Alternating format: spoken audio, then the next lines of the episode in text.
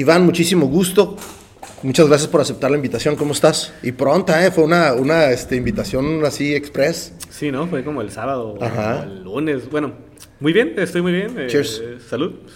Estoy feliz de estar aquí. Gracias por invitarme. Qué chingón, qué chingón. Obviamente te, te comentaba, conozco a tu hermano una clase creo que tuvimos juntos en la, en la maestría. Y ya después, obviamente, creo que te empecé a seguir, he visto tu, pues, tu trabajo y veo que vas a, vamos a abrir más o menos con lo de sampling. Ahí fue cuando dije, ah, mira, ahorita, ahorita anda fresco con algo, vamos a invitarlo y acá andas. Cool. Iván, ¿cómo empieza? Eh, a mí me gusta hablar un poquito de la, de, de, del principio, claro, ¿no? Claro. Y para mí el principio es como la prepa. Ya. ¿Cómo, cómo era tu prepa, güey? ¿Cómo era tu etapa de la prepa, güey? Mi etapa de la prepa, yo estaba como en este proceso, como que en secundaria fui más metalero y en, en, en, la prepa descubrí así a The Smiths, a David Bowie, a The Cure. Bueno, The Cure ya lo había descubierto, pero sí fue como este... ¿Cambio? Sí, sí fue un proceso como creo que me volví una persona más soft. Okay. Creo que en secundaria estaba más enojado con la vida. Okay. Sí, por lo regular eso es lo que tiende la música esa, ¿no? Ajá. Y tal vez en la, en, la, en la, prepa vinieron como todas estas otras influencias, más amigos y estas cosas. Qué chingón. ¿Ya tocabas en esa, en esa época? Sí, eh, yo me metí a estudiar guitarra como a los 13 años. Okay, no, a los 13, ¿qué estás? Como en segundo, secundaria. Sí, creo. secundaria. Ajá. Entonces ya que llegó la prepa, ajá, estuvo muy chido de hecho eso, como yo llego, yo toco y descubro más personas que también tocan, uh -huh. ¿no? Ajá. Ahora, ¿tocas porque tú querías o porque tus papás te llevaron o qué onda con eso? Toco, de hecho, porque eh, mi hermano, Ajá. Jesús, él estudiaba eh, piano okay. en el conservatorio de aquí, de, que estaba... Ah, canijo, ¿dónde estaba, güey? Es lo que es hoy, hoy es el CAM, el conservatorio estaba ahí en la plaza donde está el CATS. Ah, ok, sí, cierto. Ajá, sí, cierto. Sí, que no recuerdo el nombre así como exacto, ¿no? Pero él estudiaba piano ahí. Uh -huh. Y entonces un día mis papás me dicen como, ah, ¿tú quieres estudiar algo? Y yo me acuerdo mucho que, que, yo dije que yo tenía ganas de estudiar piano, pero no me metí a estudiar piano porque mi hermano estudiaba piano, entonces eh, dije, ah, quiero estudiar guitarra. Okay. Y ahí comienza como, pues esta interacción. Traves, travesía, ¿no? Ajá. Porque sí te la aventaste bien. Sí, sí, sí, pues estudié, empecé eh, con guitarra eléctrica eh, varios años, obviamente te digo como eh, nutrido como por clases de solfeo, clases de armonía, Luego ya como me interesó como por la guitarra clásica, todo con el mismo profesor, con Marco Jurado, que sí, él tiene una escuela aquí en la, en la Cacho, okay. Escuela Superior de Baja California, que es ahí donde luego salto, ¿no? Eh, porque primero mis clases fueron en el Colegio Hispanoamericano de Guitarra, que estaba en, el mismo, en la misma plaza del CATS. Ok, Ajá. entonces todo, todo quedaba ahí. Sí, estaba el, el, hispano y arriba estaba el conservatorio. Ok. Entonces, pues sí, ya después me muevo, te digo, ahí a la, a la superior, en la cacho, y ahí ya estudio piano. ¿Cómo, ¿Cómo, decides continuar con, esa, con ese tipo de profesión y con esa música uh -huh. hasta el grado de, de, irte de la ciudad, güey?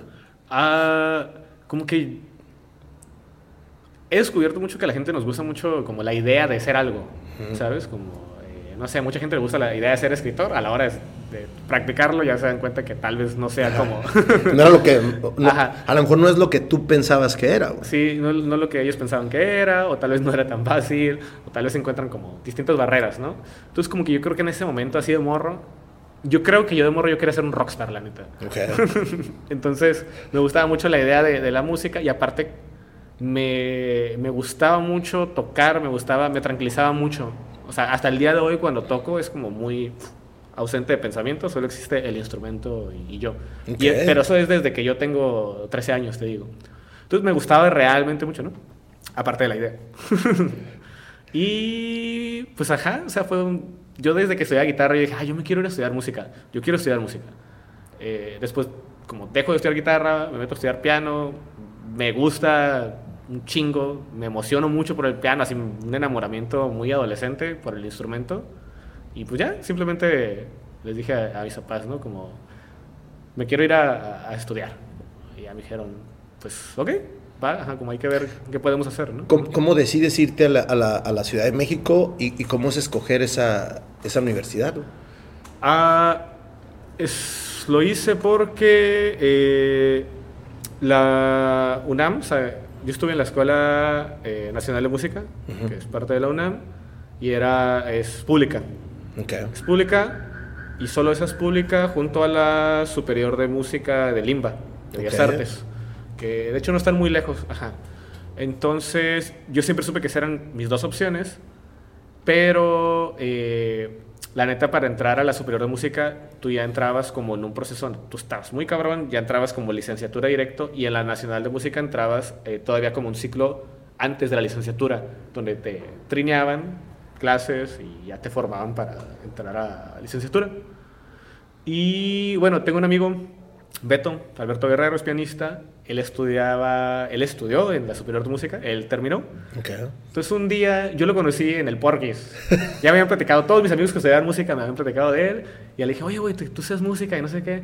Y ya me dijo, sí, güey. Y me dijo, ¿tú tocas? Y sí, piano. Y ya como que empezamos a hablar. Y me dijo, güey, la neta, lo que toques, con que lo toques bien, aunque sea pequeño, si lo tocas bien, güey, o sea, no tiene que ser como la pieza más di- di- eh, difícil del mundo, Ujú. te van a agarrar, güey. Y pues sí, fue algo así.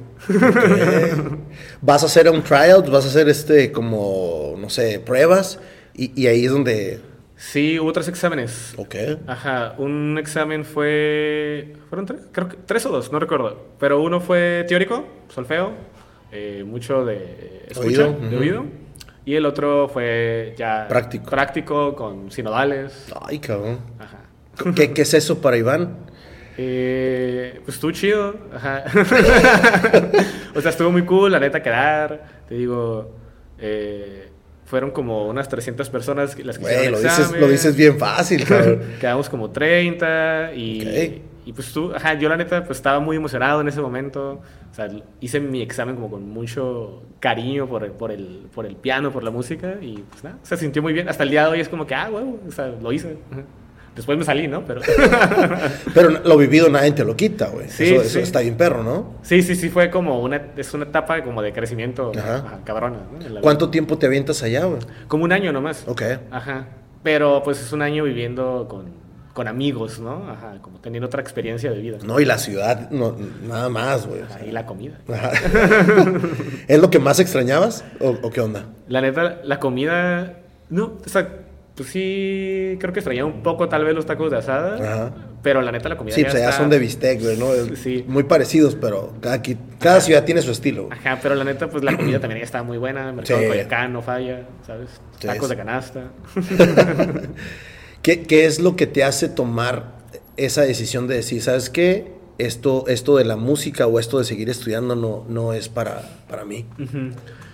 Eh, uno, creo que sí estaba muy chico, o sea, tenía 19 años, entonces, eh, o sea, yo como tenía idea de una experiencia que iba a vivir y creo que ya ahí fue encontrarme con que, ah, ok, esto es como... Me, est- me estaba preparando para ser intérprete, pues. eh, eh, me estaba- Ok. Ajá, lo cual significa que tú vas a tocar toda la vida piezas de, De alguien más. Ajá, de alguien más. O sea, no toda la vida, ¿no? O sea, también puedes tocar otras cosas. Pero esa es la preparación musical que estás teniendo. Y como que me entraron muchas ganas a mí de, de, de, pues, de ser yo, ¿no? Ajá, como de expresarme creativamente. Y me di cuenta que la carrera no me iba a dar para eso. Porque aparte, ser un, un intérprete chingón, pues es un jale. Está- no está tan fácil. Sí, sí, sí. O sea, la neta sí, sí es estudiar un chingo. Yo estudiaba unas 4 o 5 horas al día, pues. Ok. Ajá. O sea, creo que eso fue bueno porque sí agarré como una disciplina. Ajá. Sí, Ajá. Entonces. definitivamente sí, güey. Sí, pues ahí fue como que tomo la decisión, ¿sabes? Como de que no, no, no quiero esto, no quiero esto. Crisis de madrugada con mis roomies. y ajá, pues decido volver. ¿Te llevaste muy bien con tus roomies? ¿Fue una, fue un... ¿Compaginaste bien con ellos o, o cómo fue esa...? Sí, eh, ¿Había de diferentes ciudades o, o eran pura gente de México? ¿Cómo estuvo el show ahí? eh, vivía con, con Matus, Matus, de hecho es de aquí de Tijuana. Rubén Ok. Matus toca jazz, guitarra. Saludos al Matus. este, entonces vi- vi- vivíamos él y yo Ok. y este amigo Beto vivía como a 10 minutos, ¿no? Ok, Ajá. Entonces teníamos una dinámica así como muy chingona. Sí, ajá, como de, ah, tal vez no éramos acá tan amigos, pero nos, conocimos, nos conocíamos, llegamos allá y formamos un círculo, ¿no? En ese momento. Qué chingón. Co- ¿Cómo, decides, ok, me regreso? ¿Qué empiezo a hacer? ¿Qué, qué es ese regreso? ¿Es, ¿Es un fracaso para Iván? ¿O es, sabes qué, me libero de, de lo que realmente a lo mejor no me, no me llamó la atención o no me llenó en este momento? ¿Cómo fue ese regreso? Ah, al principio sí fue como de que, y, o sea, pues no sabía qué pedo, ¿no? Te digo, esto no está morro, güey. uno está morro y dice como que, güey, como yo quería esto y ahora no lo quiero y estoy como en una pequeña crisis. Pero yo desde que regresé yo sabía que quería estudiar algo relacionado con humanidades. Okay. Eh, sin embargo, eso no pasa hasta tiempo después. Eh, unos días antes me escribe un integrante de una banda aquí en Tijuana y me dice, oye, güey, pues, este, guacha, te mando nuestro EP, ¿quieres tocar con nosotros? Y yo, Simón, y me dice, arre, güey, tocamos en tres semanas. Okay. Entonces, yo llego y ya tengo una banda. Ajá. y con esa banda duré unos seis años. Entonces, eh, estudiar humanidades se postergó seis años. O sea, te dedicaste un buen rato a música nada más. Sí, sí, sí. Eh, pues éramos una banda local, nos llamábamos Slares y tocábamos dance music, eh, house, disco, RB. y, ajá, pues básicamente como teníamos la intención de que esa banda nos diera dinero, ¿no? Así como de, vivir de la música. Y fue como mi proyecto principal durante todos esos esos seis años. ¿no? Obviamente la, la, mayoría de la gente piensa que, que, muchas veces sí se hace dinero y es depende cómo, lo, cómo manejen ustedes la, la música. sí, sí, fue, ¿Sí fue lo que tú pensaste? ¿Sí empezaron a hacer ese proyecto a, generar dinero o, o, cómo estuvo la, la, escena en ese entonces? Mm, se generaba dinero eh, a lo que sigo teniendo amigos músicos y creo que nosotros a comparación sí generábamos dinero, pero sí eran cosas como que se invertía directo a, cuestiones de, la banda. Del equipo y todo eso. grabaciones, eh, etcétera, ¿no? Entonces, sí, se, genera, se generaba dinero, pero pues no, no, no, no quedaba, ¿no? Ajá. Y pues, ajá. Sí, porque tienes que andarle buscando, o sea, sobre todo si tocaban ustedes música de ustedes, es como, ah, hay que estarle buscando un poquito más, ¿no? Sí, sí, sí. Eh, pues sí, nos convino mucho tener eh, en ese momento agarrar un manager, dejar de hacer nosotros las cosas, que ah, alguien se, encargara como de, ese jale, de buscarte un venue, de que te paguen, de... Ah, supieron armarla entonces, Pues sí fueron unos dos años donde, ajá, como teníamos shows regulares, ¿no? Ok. O sea, sí le llegamos a abrir como unas bandas chidas, ¿no? Como, no sé, babasónicos, cosas así. Ok, no, pues está chingón, güey. Sí, la verdad sí, estuvo cool. ¿Cómo es que ¿Te sales de ese equipo, de ese grupo o, cómo se empieza, empiezas ya a ver lo que tú querías estudiar o cómo fue esa temática? Eh, ya cuando yo estaba, bueno, me iba a ir ya como a la literatura, ¿no? Pero, o sea, como sobre estudiar sociología, eh, que es básicamente lo que sigo haciendo, último semestre, eh, lo decido así como termina, termina la banda, o sea, yo les digo, ¿sabes qué? Yo ya como ya se acabó mi ciclo aquí. Sí, pues ya, ya, me, ya me cansé. Yo ya escribía, pero en ese entonces. Ah, ok, ok. yo había terminado eh, mi primer libro, todavía no encontraba editorial, pero ya lo había terminado. Y había estado dando clases eh, en, en, el Instituto Altazor. y eh, daba pues, apreciación musical, taller de música y también di laboratorio de proyectos creativos, que era una cuestión como más amplia, donde ya podía... Qué interesante el, el, el, nombre de la, de la, clase, güey. Sí, estaba chido porque tripeábamos muchas cosas de arte y básicamente eran cosas de arte que a mí me gustaban, ¿no? Ajá. Eh, entonces, yo doy clases ahí y me doy cuenta como que, ah, güey, ¿sabes que La neta sí me falta algo. Ajá, me falta formación, me falta como tener más callo, eh, más conocimiento, ¿sabes? Ajá. Y ahí es donde ya empiezo a tripear qué hacer y pues me meto a estudiar sociología. Ok. déjame, regreso un poquito. ¿Cómo descubres la escritura, güey? Mm. Fue gracias a mi hermano, de nuevo, ¿no? O sea, la música fue por él, la, la, escritura fue por él. Eh, porque, bueno, él ya escribía, ¿no? Yo como desde morro, eh, yo ya lo veía que él escribía. Eh, yo sí tuve como interés así como preparatorianos de escribir poesía. después pues simplemente los abandono pero bueno, cuando yo tenía como unos 22, 23 años, eh, mi hermano empieza a organizar el, el, caracol, ¿no? Que de hecho ya va a ser el siguiente jueves. y pues eh, un día hacer una lectura en casa, en el patio de mis papás. Yo por circunstancias me quedo ahí y pues ahí empiezan a hacer lecturas cada 15 días. Y de la nada ya conozco como todas y todos los poetas de Tijuana. Y es de que, güey, ¿qué pedo? ¿Qué es esto? ¿No? Y pues sí, ahí, ahí tronó, me dieron muchas ganas de escribir, me di cuenta como que tal vez el, el, el darle sentido como una a, la creatividad musical desde un aspecto donde quieres que eso te dé para comer, ya no me está dando tanta libertad creativa, entonces me vengo a un lugar donde yo controlo todo, que es eh, la poesía, ¿no? La poesía. En ese primer momento. Ajá. Qué chingón. Pues sí. Ahora, una pregunta que te hace ratito antes de que estuviéramos grabando, te digo, si descubres eso, ¿cómo descubres no, no estudiar literatura? si no dices, ok, voy a ser el outsider, pero estoy acá también, o sea, puedo, puedo manejarme hasta en música, ¿no? Claro, claro. Y digo, y ahorita vamos a ir platicando que, vas haciendo más cosas. Sí, sí, sí. Pero ¿cómo decides, ok, me gusta mucho, pero no quiero encasillarme en esta estructura de, no sé si ya habías visto las materias o tenías conocimiento de ciertas cosas, pero eso está bien interesante, ¿no? ¿Cómo, decides no le voy a dar por ahí? Fíjate que así 100% yo nunca consideré estudiar literatura. Okay. 100% eh, la principal creo que era porque esa experiencia como de haber estudiado música, que es pues, haber estudiado una, disciplina artística y que no me haya gustado, me hizo, y, después conocer a muchos músicos que no estudiaron música y que tenían como otro tipo de... de, Los ves bien libres y todo el pedo, ¿no? Ajá, e incluso como sí, como esta, esta cuestión autodidacta, pero sin perder como el conocimiento teórico, fue lo que me hizo como de, ah, güey, pues la neta, tal vez estaría muy chido, o sea, pues, aprender toda la literatura yo, yo, yo solo, ¿no? Eh, y pues sí, fue como el, el, camino que opté. Ya con el tiempo me doy cuenta que la verdad sí fue el, la mejor opción. O sea, con el tiempo, la verdad sí me doy cuenta que muchas personas que, que estudian literatura sí suelen tener un, un pensamiento más cuadrado. Eh, pues hay un enfoque muy cabrón que te van a dar en la carrera. Eh, y muchas personas tal vez siento que, que estudian literatura y se pelean años después con las cosas que tú te peleaste años antes porque tú no estudiaste literatura, ¿no? Ajá. Entonces, Sí, gran, gran decisión del Iván de pasado no haber estudiado literatura. Ahora, una vez que entras ya a sociología, ¿cómo, ¿cómo te va tratando la carrera? ¿Cómo vas percibiendo todo ese tipo de, pues, de materias? Claro. ¿Cómo las empiezas a ver?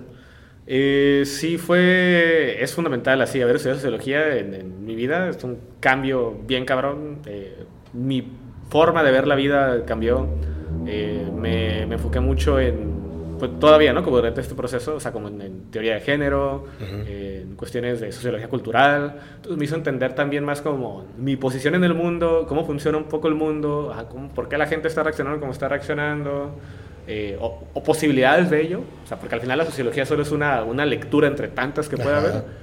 Eh, pero también como el, el el, el, valor del libro, ¿no? Y, y, la posición de los, de los productos culturales rondando por la sociedad, ¿no?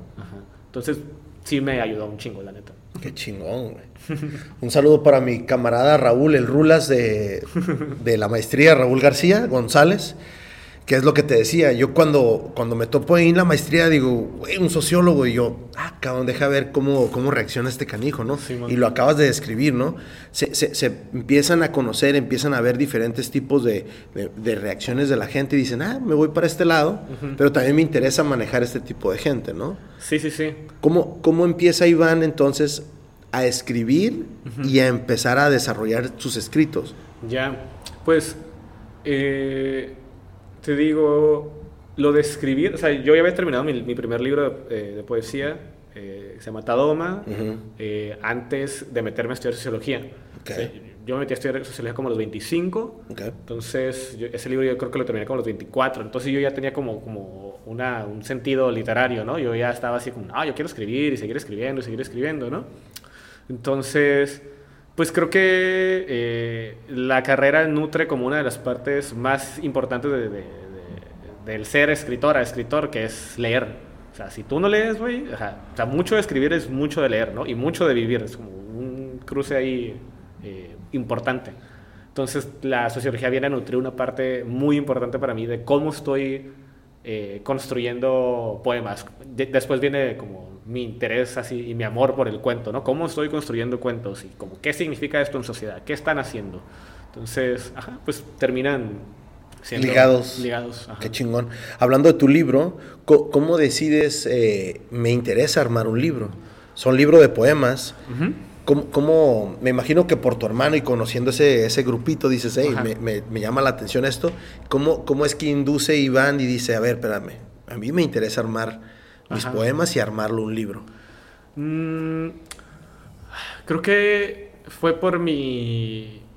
o sea, sí, conozco a mi hermano, eh, te digo, empiezo a escribir, medio soy así como, como escritor que no, como que no le digo a nadie, y luego un día le digo a mi hermano y, me, y como que medio me, me dice, ah, huevo, ¿no? Como estos, estos están chidos, estos me gustan más, así, ¿no? Y pues empiezo como a, a, pasar mi, mi, mi libro como a personas que yo sé que escriben, y algunas me hacen más caso, otras no, pero ese libro que te digo que estoy pasando y que mi hermano me dijo, es otro libro que nunca va a salir. Ah, ok, ok. Ajá, o sea, es como una cosa así como que salió. Eh, y de hecho es la única vez que yo he mandado a un concurso.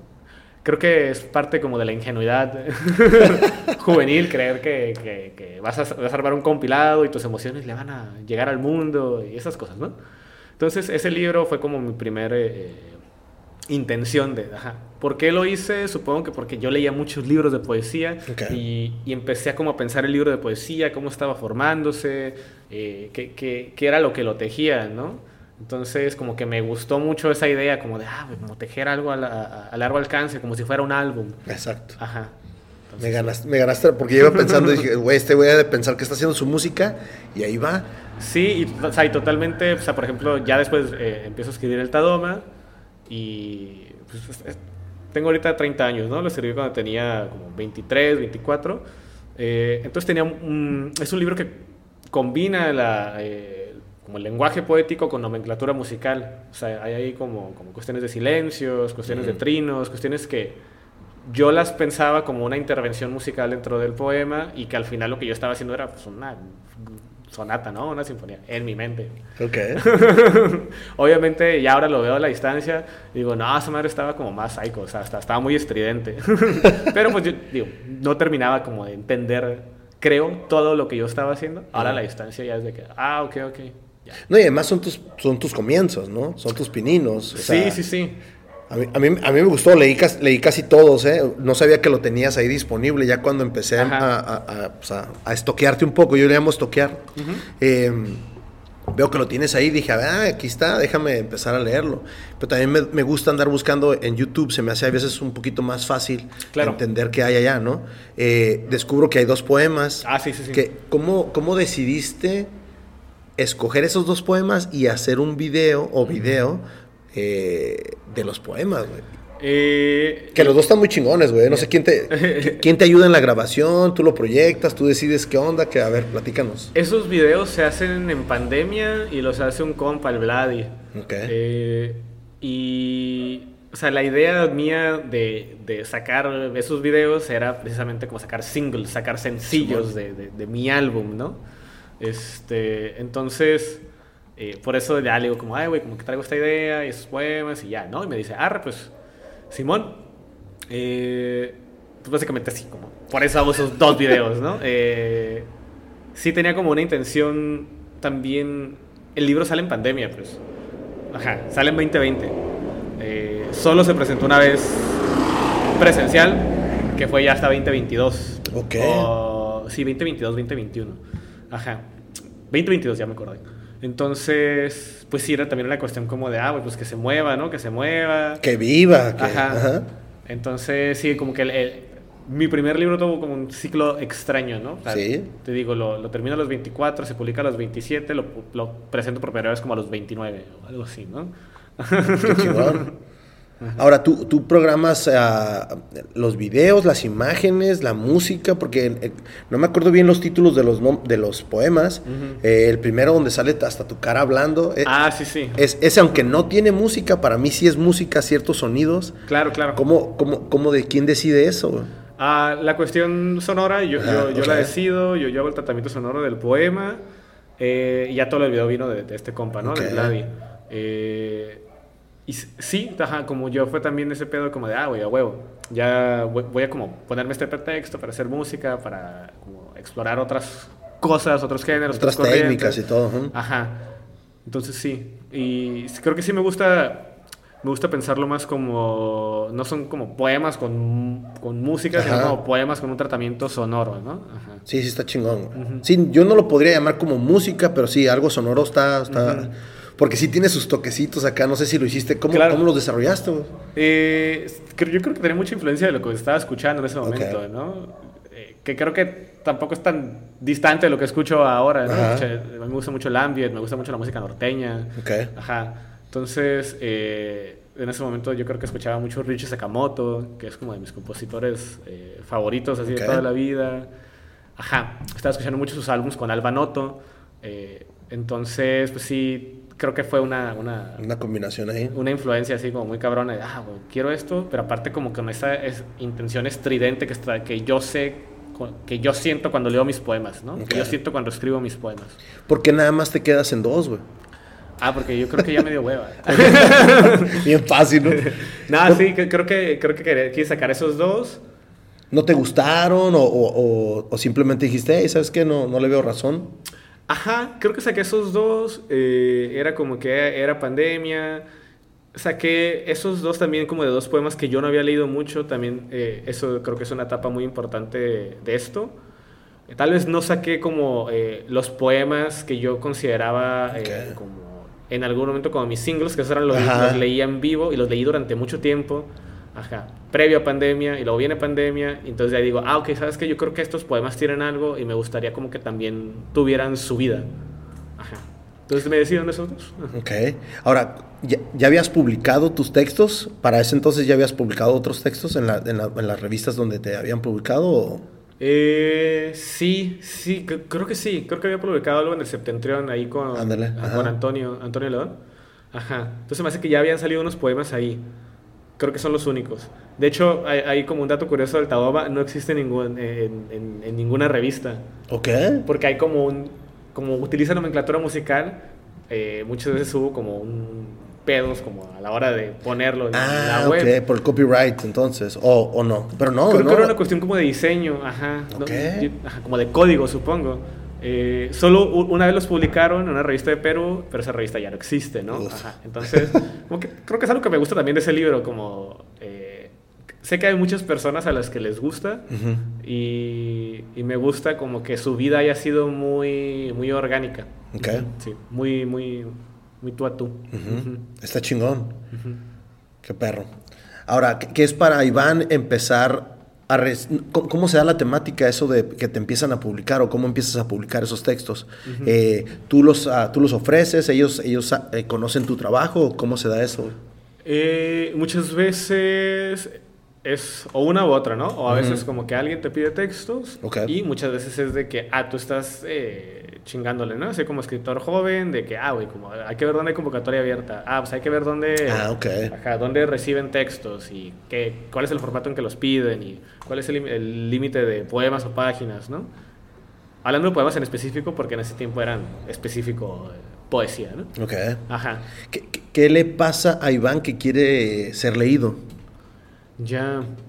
Mm. ¿Qué, qué es lo que pasa ahí? Porque es interesante a veces porque uno, escribe como tú lo ibas describiendo.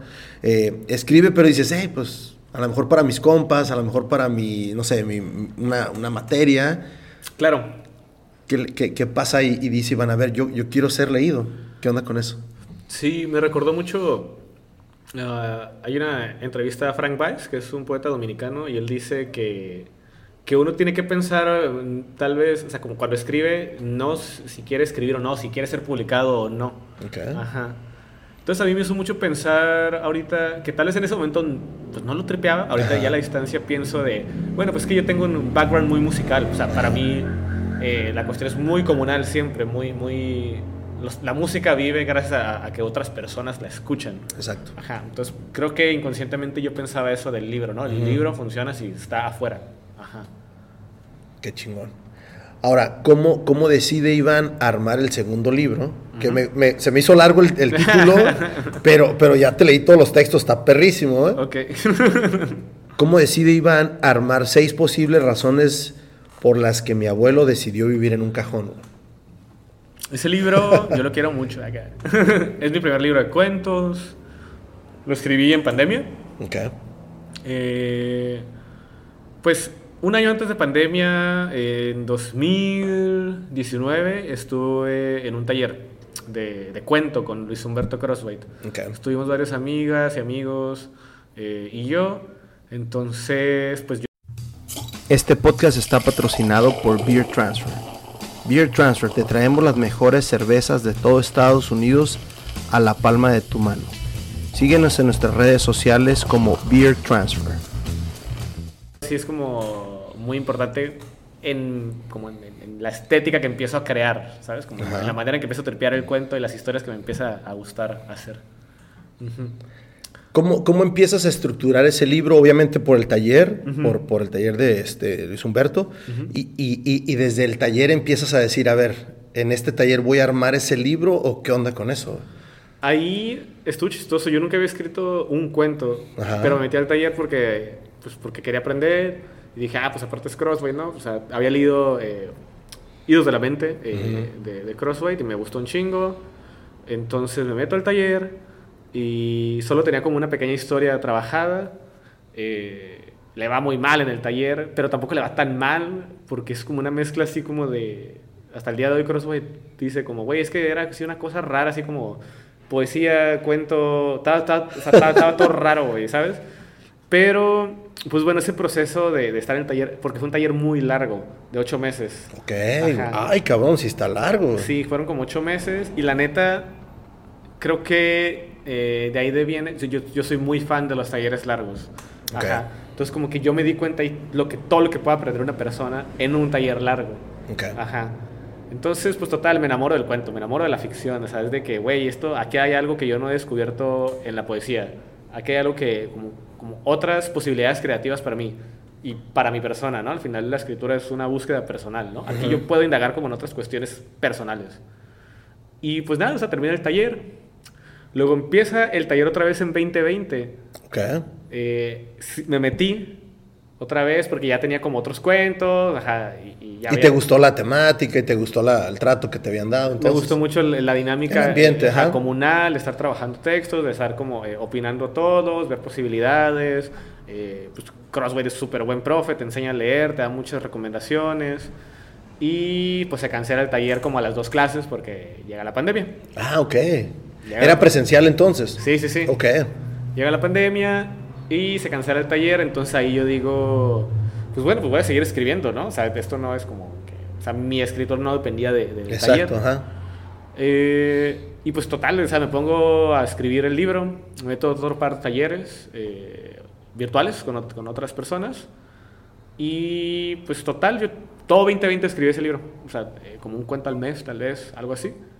Eh, después viene 2021, que fue más como proceso de, de, editar. De, editar, de pasárselo a compas, que, que yo sé que escribían cuento, eh, de que me dijeran qué onda y, qué vino después. Bueno, pues ya, publicación y, todo esto, ¿no? ¿Cómo decides lo quiero publicar? ¿Cómo, ¿Cómo armas todo eso? Porque una, una cosa es escribir, ya tienes tus cuentos y ya a lo mejor recibes buen feedback de, de, de, las personas que se lo diste. Y como decís, bueno, ok, mi intención es volver a hacer un libro. Eh, desde que yo inicié, mi idea era, era sacar un libro. Ajá, que fuera un libro y mi intención era que fuera un compilado de, textos que compartieran una, eh, una, una, estética, ¿no? una idea. Eh, una manera de escribir cuentos, ¿no? ¿no? es un libro conceptual, lo que comparten los textos es, como el estilo, ¿no? Ajá. Entonces esa era mi idea, ¿no? Ah, como voy a hacer un compilado de, de cuentos, ¿no? Así como a la antigua se hacían, como, como Raymond Carver, güey, como, como, Chekhov, ¿no? Que publicaban cuentos en revistas, en periódicos y al final los compilaban y órale, ahí está. Ajá. Entonces mi idea era esa, como que fuera un compilado de cuentos. Ok. Y, y ajá. ¿Cómo te va en este, en este, en este libro? Porque ya se publica después de la pandemia o, en la, todavía seguimos en pandemia. El libro se publicó el año pasado, el 2022. Eh, ahí fue una cosa donde la única vez que yo presenté el Tadoma, pues, eh, pues fue aquí en Caradura. Eh, estaba, fue Crosswhite y termina la presentación y ya me dice, oye, güey, pues tengo ganas como de hacer una antología de, de, de mis alumnos, ¿no? O sea, ¿no tienes algo? Y yo, ah, Simón. Y pues le dije, le mandé mi libro, le dije, ah, pues ahí, como escoja el que quiera, la, neta, ¿no? Eh, y ya fue cuando me dijo, oye, la neta, estaría chingón como iniciar una colección contigo, una colección de primeros libros, primeras personas que se estén acercando como al cuento, me dijo en ese primer instante. Eh, y pues sí, te, como trabajamos edición y ya, como hacemos la publicación, ¿no? Y pues pasó el año pasado. Qué chingón. Justo hace como un año, creo que fue la primera vez que lo presenté. Ok. ¿Cómo, cómo se siente Iván y cómo la recibe la demás gente? Porque al final de cuentas es como, como si fuera tu primer libro ya así como físicamente, ¿no? Sí, sí, sí, o sea, como sin pandemia, ¿no? Ajá. Eh, pues yo la neta eh, lo disfruté mucho ese libro. Ese libro me gusta, hay varios cuentos que me gustan un chingo, me hacen muy feliz, me, me- me río mucho cuando los leo. eh, entonces disfruté un chingo escribirlo, eso sí, 100% escribí un chingo escribirlo. Ya cuando el libro empieza a transitar, también eh, pues me gusta cotorrear, ¿no? Así como agarrar cura con la gente. eh, y pues sí, disfruto, disfruté, disfruto el proceso como de, de presentar los libros en, en vivo, la verdad. Qué chingón, qué chingón. Ahora, eh, una vez que ya lo tienes presentado, ¿cómo, te, cómo se ha respondido las ventas? Eh, ¿Lo hiciste para venderlo o lo hiciste nada más porque dices, hey, me gusta compartir lo que yo hago? ¿Qué onda con eso? Eh, una vez que se presenta me doy cuenta que la narrativa vende mucho más que la poesía. Ok. Dijiste, bueno, por acá hay, hay- hay un poquito más. Aparte, bueno, hay otro tipo como de cargas emocionales personalmente en cuanto a géneros. Y me siento eh, como muy feliz escribiendo eh, cuentos. Eh, Eso no implica que no haya como emociones como tristes o nostalgia, etcétera. Pero eh, bueno, el, el proceso lo disfruto más, eh, se vende más, o sea, todos los libros que se primero se vendieron. Ah, órale. Ajá, entonces, pues sí, sí tuvo como un, buen- un buen recibimiento, ¿no? Hasta el día de hoy la gente me sigue preguntando si tengo libros, yo no, güey, como... Yo te iba a preguntar, de hecho, de- ¿ya, no, ¿ya no hay libros impresos o qué No, onda? no, eh, podría haber en el futuro, ajá. Siempre digo como, ah, sí va a haber, y yo creo que sí va a haber, ¿no? No Ok. sé cuándo, ajá. Sí. ¿Quién te ayuda con el diseño de la portada? Ah, ¿Es tu foto? Así es como... Ajá. ¿Qué onda con eso? Todo eso viene de parte de... ¿De, ¿De la editorial de, o...? de- de Luis Humberto, ajá, de Ah, Crossway. ok. Sí, él me dice, ah, como la neta me gustaría como que fuera eh, la foto de, de los autores. Y tuve como un, un- un debate interno porque no, como yo no quiero mi foto. Ajá. y me dijo algo así como de, ah, pero sí la subes a Instagram, ¿verdad, güey? Que, que 100 personas le den like. Y yo de... Bueno, es que es otro pedo, ¿no? To- to- Total que yo, yo le di esa recomendación como de... un- busqué como opciones, ¿no? Como Ajá. buscamos opciones entre los dos, ¿no? Como que qué podía ser que aparte se compartiera dentro de la colección. O sea, como que no solo fuera un hecho aislado, sino como que, la colección se entendiera como uno solo. Eh, y un día creo que...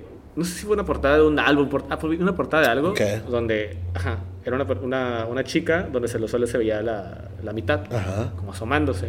Y se lo mandé, le gustó y pues él, él la trabajó. Ajá.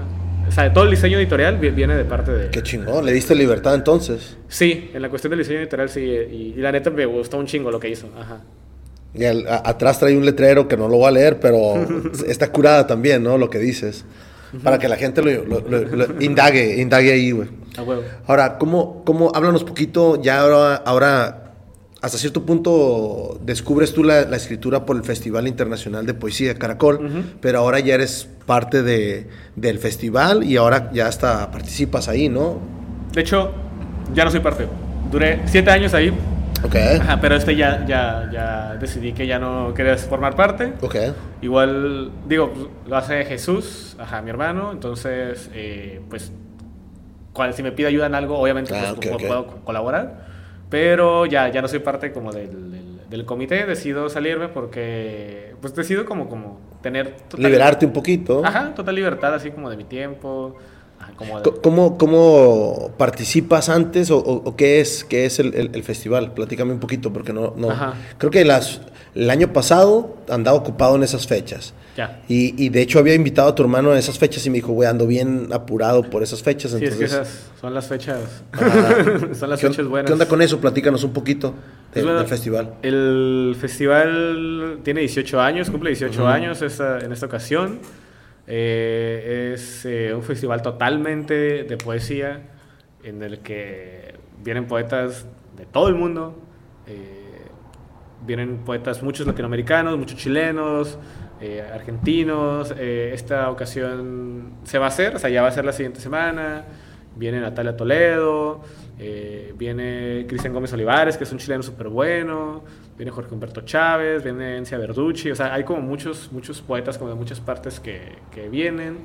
Y pues sí, gran parte, creo que gran parte de mi aproximación también a, la litera- literatura tiene que ver con, con el festival, ¿sabes? Ok. O sea, es un festival muy de, de llevar la poesía a, a lugares donde no está. Ajá. Eso está muy chingón. Sí, sí, es sí. una gran labor de tu carnal. Sí, sí, sí. ¿Quién más lo organiza? Son varias gente. Me imagino que debe ser varias gente, ¿no? Sí, en este momento es mi hermano y Andrea Latam, que es eh, poeta, muy buena poeta, y es de Tecate, que tiene, sirva esto de anuncio para que vayan a comprar libros a. Librería Lubina en Tecate de Andrea. Y, ajá, como eh, Joana Jaramillo también est- eh, ha estado como mucho tiempo ahí, eh, entonces, pues sí, ellos, ellos tres son los, los principales. Qué chingón. ¿Cómo, cómo percibe Iván la, la- la poesía de aquí de, de Tijuana, la, la- la de- la- la del Estado? Obviamente te pregunto porque estuviste involucrado en la, en la poesía al principio. Claro, claro. Y todavía, o sea, te- o sea, sigo escribiendo eh, poesía. De hecho, mi siguiente libro es de poesía ¿Ok? y sale en un par de semanas. Ah, órale. Así, ¿no? y queda mala impresión o algo. este, bueno, sí, mi siguiente libro es de poesía. Me sigue gustando un chingo la poesía. Ok.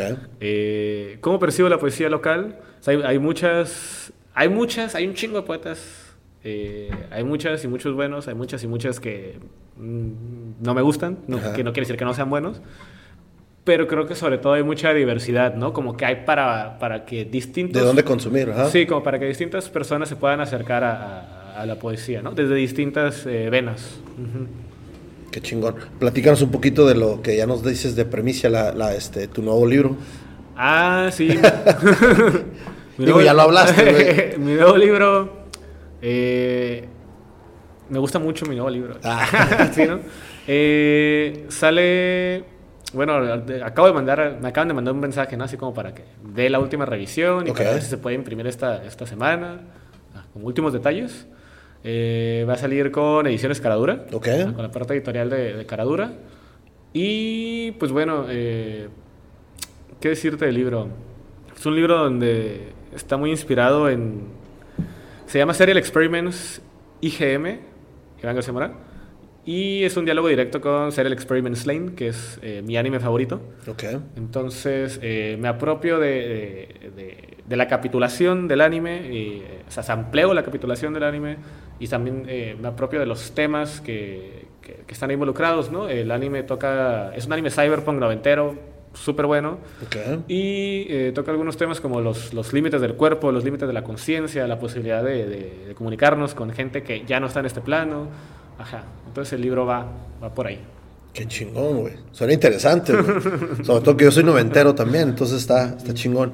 ¿Cómo, ¿Cómo percibe Iván? Yo lo llamo como un movimiento literario. Últimamente veo muchísimo, y más porque he estado, como te decía antes, ¿no? Involucrándome un poquito en el círculo de, de literatura. Claro. ¿Cómo, cómo percibe Iván todo esto lo de los cuentos, lo de los libros? Este, hay muchísima literatura que a veces compro libros y tengo como 15 que no he leído, entonces ahí siguen y, y- y ya no me acuerdo hace cuánto dije, es que ya no compro más libros, güey. Ya, ya, Y ya. hasta que no termine de leerlos.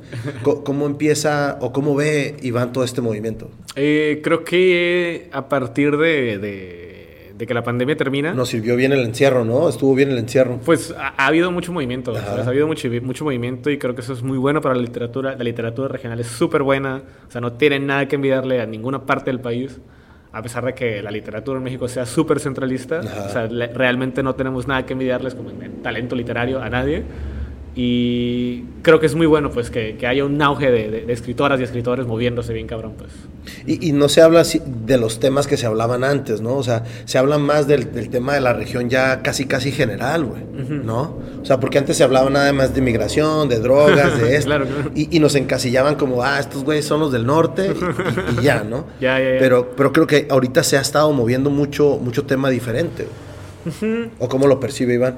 Eh, sí, sí, sí. Creo que al final eh, mm, la generación tal vez no quiera ser encapsulada dentro de, de- de- precisamente, ¿no? Existe como ese estereotipo de que el poeta eh, o el- el- la escritora, el escritor eh, del, norte Del norte. va a tener ciertas temáticas, ¿no? Y realmente hay demasiadas, demasiados intereses, demasiadas cosas que nos cruzan y creo que tal vez muchas y muchos escritores están buscando o- o- otras cosas, ¿no? O sea, no todo, no todo su creatividad y sus búsquedas personales van a estar satisfechas con esos temas eh, como migración, que son muy válidos tocarlos, Sí. o como estos temas que mencionaste, ¿no? Eh, entonces creo que va por ese lado, pues. Ajá.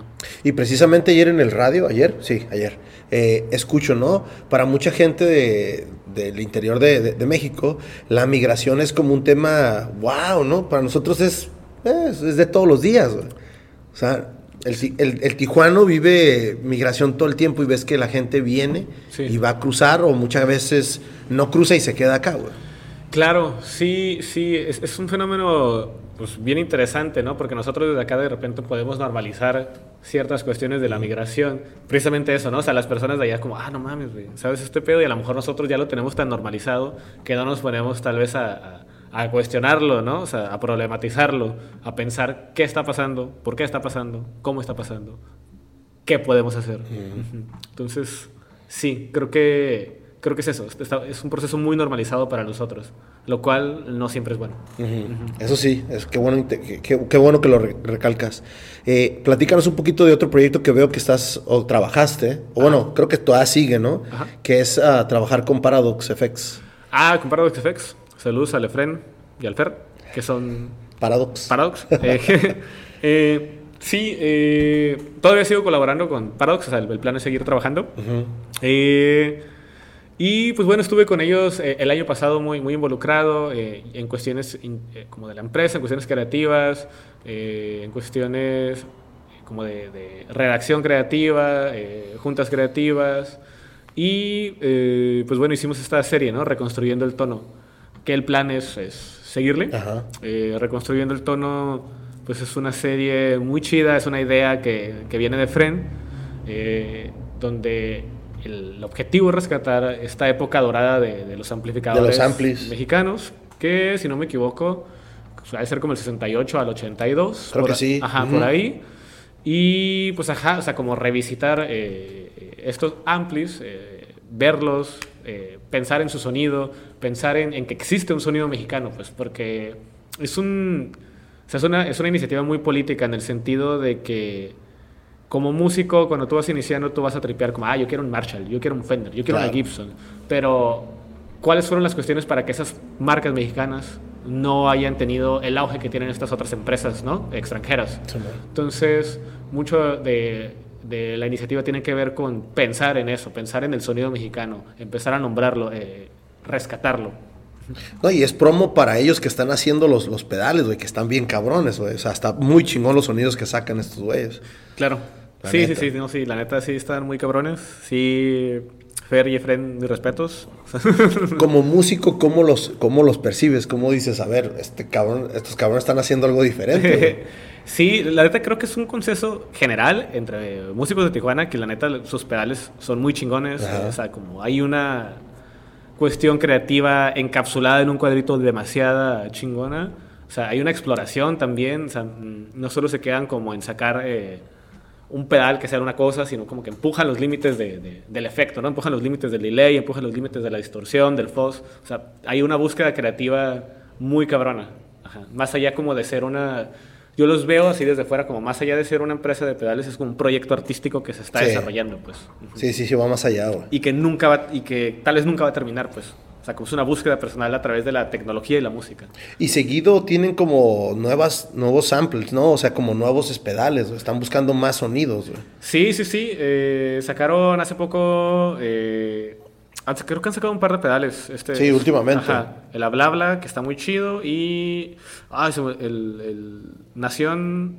Ah, olvidé el nombre, Nación FZ, pero lo sacaron en colaboración con el Tijuana Fuzz Fest, que fue un. Ah, sí, cierto, sí, Ajá, cierto. Sí, acaba de pasar hace que tres semanas, güey, algo así. Sí, fue cuando llovió, me acuerdo mucho. Sí, sí, sí. Pinche fin de semana de terror, güey. Platícanos un poquito, Iván, sobre, sobre sampling. Obviamente me estabas platicando afuera de cámara, pero, pero aquí en cámara, ¿qué es sampling? ¿Qué es, qué es eso?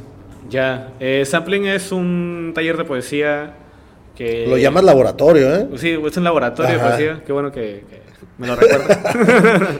sí, luego decir taller es como así más fácil, ¿no? Pero no, sí lo llamo laboratorio y sí hay una cuestión eh, in- interna de por qué lo llamo laboratorio, ¿no? Eh, yo lo llamo laboratorio porque eh, me parece que a pesar de que yo sea el, quien, quien guía a través de las lecturas, a través del- de, de mi experiencia dentro del- del- de, la, de la poesía, porque es un laboratorio de poesía, pues eh, la verdad no va a venir solo de mí, pues es una cuestión donde estamos trabajando juntos y, y la verdad va a venir de todos, ¿no? O sea, Lle- ¿Llega a ser 50-50 o, o- o cómo maneja eso Iván? Dices, a ver, déjame, quiero que mis alumnos me den más y, y yo empiezo a manejar la situación o qué onda con eso. sí, me gusta mucho escucharlos. Ok. O sea, yo sí soy así de... de Cooperen, cooperen. Ah, sí, de que, a ver, vamos a leer este texto, ¿qué piensas?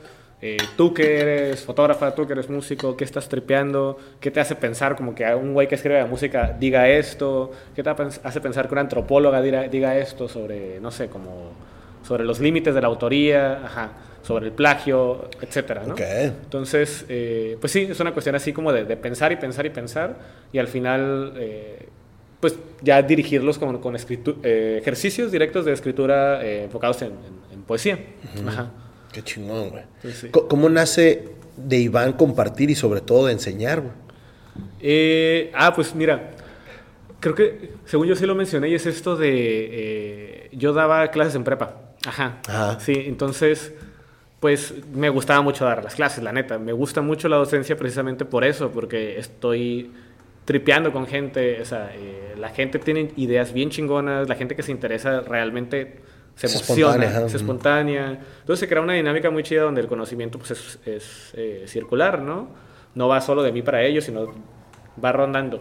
Eh, entonces, decido dar el sampling por primera vez en Caradura a inicios de este año. Fue presencial y, y e- era en esa intención, ¿no? Como de volver a... a- a- Recontrarte, Ajá, algo así. ujú. volver a, a- como a la docencia, tal vez desde el lado independiente, eh, pero ahora desde el lado literario, ¿no? Ya después de muchos años, con una serie de conocimientos y de experiencia que no tenía hace años, ¿no? Qué chingón, güey. Sí, sí, sí. Qué curada que vas explorando eso, porque lo, me imagino que también lo vas aprendiendo en la carrera de sociología y ahorita lo estás poniendo a la práctica. Claro, sí, inevitablemente, como desde que entro yo tengo el perfil de, ah, yo no quiero ser como un sociólogo académico, ¿no? Yo no, Ajá. quiero, un socio- yo no quiero ser un sociólogo institucional. Eh, eh, me gusta la docencia, me gusta la literatura, entonces desde un principio yo empiezo a tripear qué dinámicas eh, funcionan de, de- de- o sea, de profesoras y profesores, qué dinámicas definitivamente no funcionan. Entonces, inevitablemente uno está analizando, ¿no? Ujú. Qué chingón.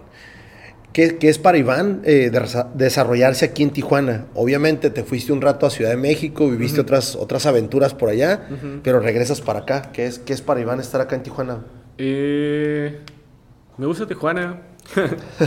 me gusta Tijuana, no la, no la romantizo, no la idealizo. Trato- ajá, como, no me gusta la idea como de fetichizar la, la ciudad. eh, porque la ciudad es demasiado amplia y presenta demasiadas problemáticas.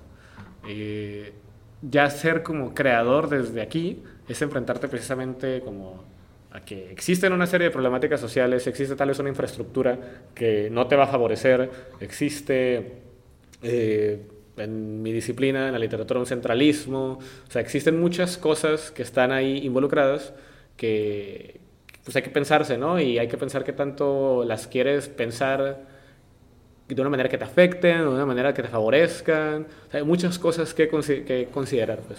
Pero, pues me gusta, o sea, no, no, no, no, no me quejo, o sea, como, está chido. ¿Crees que tus textos son muy tijuanos? Mm, yo creo que sí, inevitablemente. Ajá. Creo que ya dije mucho, inevitablemente. Creo que como tres veces. Ajá, sí. Pero bueno, creo que... No, porque un review que te hicieron, creo que fue Jonathan Pérez. Ah, claro. Ajá. Dice, sus textos son muy tijuanos. Y, y- y una, en una conferencia o en una clase que tuve con Elma Correa, saludos para Elma, eh, ella dice, yo modifiqué para un- unos textos que mandó un- a un concurso, yo modifiqué mis textos para que no fueran tan del norte y esto y yo leo tus textos y digo, este cabrón es de aquí de la cuadra, güey. O sea, está- que para mí está bien coloquial, ¿no? Que está muy chingón. Ya, ya, ya. ¿No lo habías visto así o- o... Pues Al final de cuentas tú escribes como, Ajá. como te gusta. Lo, lo, lo vi así una vez que, que una persona me dijo que. Una amiga, Daniela Díaz. Daniela Díaz, saludos a la Dani. Tiene un sin que se llama Esotérico Sin. Ok. Y pues es muy chida, ¿no? Estudia artes y, es muy buena. Aparte, estuvo en un taller de cuento conmigo y es muy, muy buena escritora. Bueno, ella me dijeron que Daniela dijo que yo estaba, que, que mi libro de cuentos era muy tijuano. Ajá. Y yo de, pues mira, no lo había pensado. eh, no me había detenido, yo no me quise detener a pensar como en estas cuestiones, ¿no? Como si, si está muy tijuano y tengo que adaptarlo como algo. Pero, pues, está chido, ¿no? O sea, al, final como hay demasiados, te digo, relatos que nos están cruzando como, como en este contexto en particular. Entonces, pues, lo acepto. Eh, mm, me gusta, no me molesta.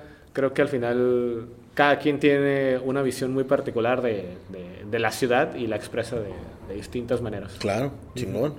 ¿Qué, es lo que más le gusta a Iván de, todo lo que ha hecho y ha realizado y sigue realizando? ¿Qué, es lo que más te ha gustado que has hecho? Que digas, creo que, por acá me, me, siento a gusto, me gusta, lo disfruto y, creo que puedo seguir. Mm, en general, creo que tomar la decisión de, escribir, ¿no? Aunque tal vez en, en, un primer momento no haya sido como... O sea, escribí un libro y como que si veces estas intenciones medio dispersas, como, ah, tal vez escriba más, eh, a ver qué pasa, pero creo que esa decisión de escribir, eh, pues ahora ya es algo, o sea, yo, yo ya quiero escribir libros, pues todo el tiempo, pienso en libros y posibilidades, y leo un libro y veo qué están haciendo, y, qué de ello es como nutritivo creativamente para mí, qué de ello no, o sea, me, me gusta mucho pensar en libros, me gusta mucho leer, leer se ha convertido así en mi actividad principal en la vida. Okay. Ajá, entonces, pues sí, creo que lo mejor que he hecho, la mejor decisión que he tomado en la vida ha sido escribir. Qué chingón, güey. Que, por no, felicidades por eso. Ahora, un consejo, a mucha gente no nos gusta dar consejos o algún comentario que tú tengas para, para los escritores que andan haciendo algo parecido a lo que andas haciendo tú, o piensan, o mañana pasado dicen, como tú lo acabas de mencionar, descubren ese lado.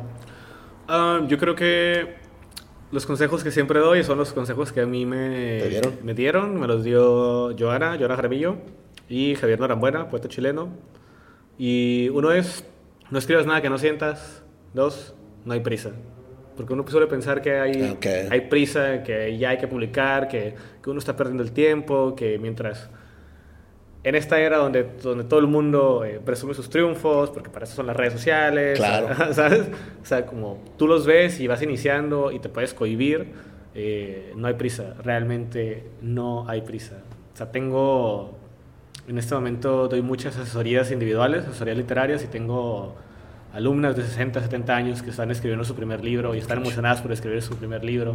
Entonces, eh, siempre es un buen momento para para dedicarse a la literatura. ¿El escritor Iván nace o se hace? Nace o se hace. Yo creo que me hago. Sí, sí, sí. Yo no, no creo que yo haya nacido así como escritor. Creo que yo nací como una persona muy emocional y que encuentra en la escritura posibilidades, ¿no? Como para, expresar esas emociones. Y a través de los, de los cursos, de los, de los talleres, te has, te has ido pues, evolucionando, ¿no? Sí, totalmente. Ajá. Eh, me, gusta un chingo dar talleres, dar laboratorios. Eso está más perro, porque los tomas y también los, los compartes, güey. Sí, eh, como todos los, los talleres que he dado últimamente, laboratorios, asesorías, eh, van mucho al lado este del acompañamiento literario en el sentido de personas que van iniciando y precisamente ven como muy distante la literatura. Entonces, pues yo como, como profesor o como asesor, eh, mi trabajo para mí es ese, ¿no? Como demostrarles que la literatura es algo más cercano, que no es algo, no es algo lejano a, a, la sociedad, ¿no? Todos, todos tenemos esa posibilidad de escribir, todos podemos escribir libros y solo es tener el, el acompañamiento, las ganas y, pues sí, la, la, la, disciplina. La disciplina. Sí, sí, sí, yo también siempre pienso igual. ¿Algo más, algo más, Iván, que quieras dejar para tu episodio? Ah... Ya hablamos, ya hablamos en lo que andas trabajando. En, dos semanas está lo del festival. El Caracol es la, siguiente, ah, la siguiente semana.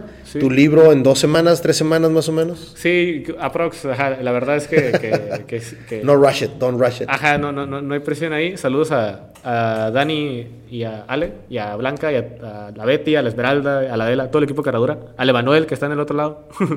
todo el equipo Caradura. Eh, pues ¿Qué más? Sí, eso es lo que estoy haciendo. Eh, doy asesoría literarias para personas que, que quieran iniciar. Manejo eh, un taller de cuento continuo en línea que se llama el Club de Les Cuentistas. Ok. Eh, y hay dos grupos, lunes y jueves. Eh, la idea ahí es totalmente eso, ¿no? Como personas que quieran iniciarse en el cuento, trabajar sus historias, darles asesoría. Este podcast está patrocinado por Beer Transfer. Beer Transfer, te traemos las mejores cervezas de todo Estados Unidos a la palma de tu mano. Síguenos en nuestras redes sociales como Beer Transfer. Eh, bueno, manejo este taller continuo que se llama el Club de los Cuentistas. Eh, es un taller de, de cuento. Eh, como es continuo, se pueden inscribir cuando quieran. Okay. es un taller que no tiene fecha de cierre. es un taller al que pueden llevar sus cuentos y básicamente trabajamos ideas de proyectos, ¿no? O sea, hay quien tiene proyectos de libro, hay quien tiene proyectos de cine.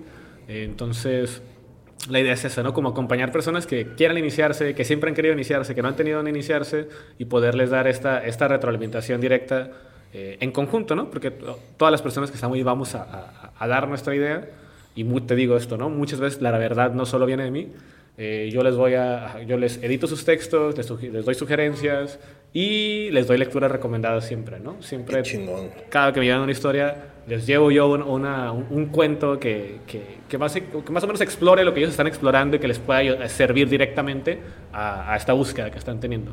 Entonces, tengo dos grupos, te digo unos lunes, otros jueves. ¿La hora eh, o ellos te contactan por, por mensaje o qué onda con eso? Eh, el de lunes es de 5 a 7 eh, pm jueves es de 6 a 8. Okay. Y eh, pues sí, me, contactan, me contactan eh, directo. Ajá. Me pueden buscar en redes. Iván García Mora en Facebook. Una lágrima y un recuerdo. Ah, sí, sí. En Instagram. Está chingón. Una lágrima y un en Twitter. Ah, ok, eso no, no, no, te había checado en Twitter. Ok, te agrego. ¿Algo más, Iván? ¿Algo más que chingón que tienes esa labor de... Pues yo lo veo más de compartir y sobre todo de, de ir guiando a una persona, ¿no? Que, que le interese. Sí, me, te digo, me gusta mucho, eh, me gusta mucho compartir la literatura, me gusta mucho eh, creer y ejercer que la literatura es para todas las personas. Entonces, pues nada, jamás piensen que la literatura es para pocas personas, siempre piensen que lo pueden hacer, por más que en algún momento se puedan ver tal vez como cohibidos por, por algo que, que vean y que tal vez no les cause la, la impresión como de yo pertenezco ahí, yo puedo hacer eso eh, siempre piensen que, que, eso es una nubecilla y que se puede quitar. Que en realidad en la, la literatura es muy amplia. Hay de verdad eh, espacio para todas las personas. Y pues nada, después de eso, pues, muchas gracias. No, gracias a ti. Estamos compartiendo una, una chevecita white chocolate, que es una, creo que trae truffle, y que más es una sour, imperial sour. A ver si te sorprendí con el... ¿Está algo bien? ¿Sí está bueno? con el saborcito. No, pues muchas gracias, Iván. Vámonos, wrap it up.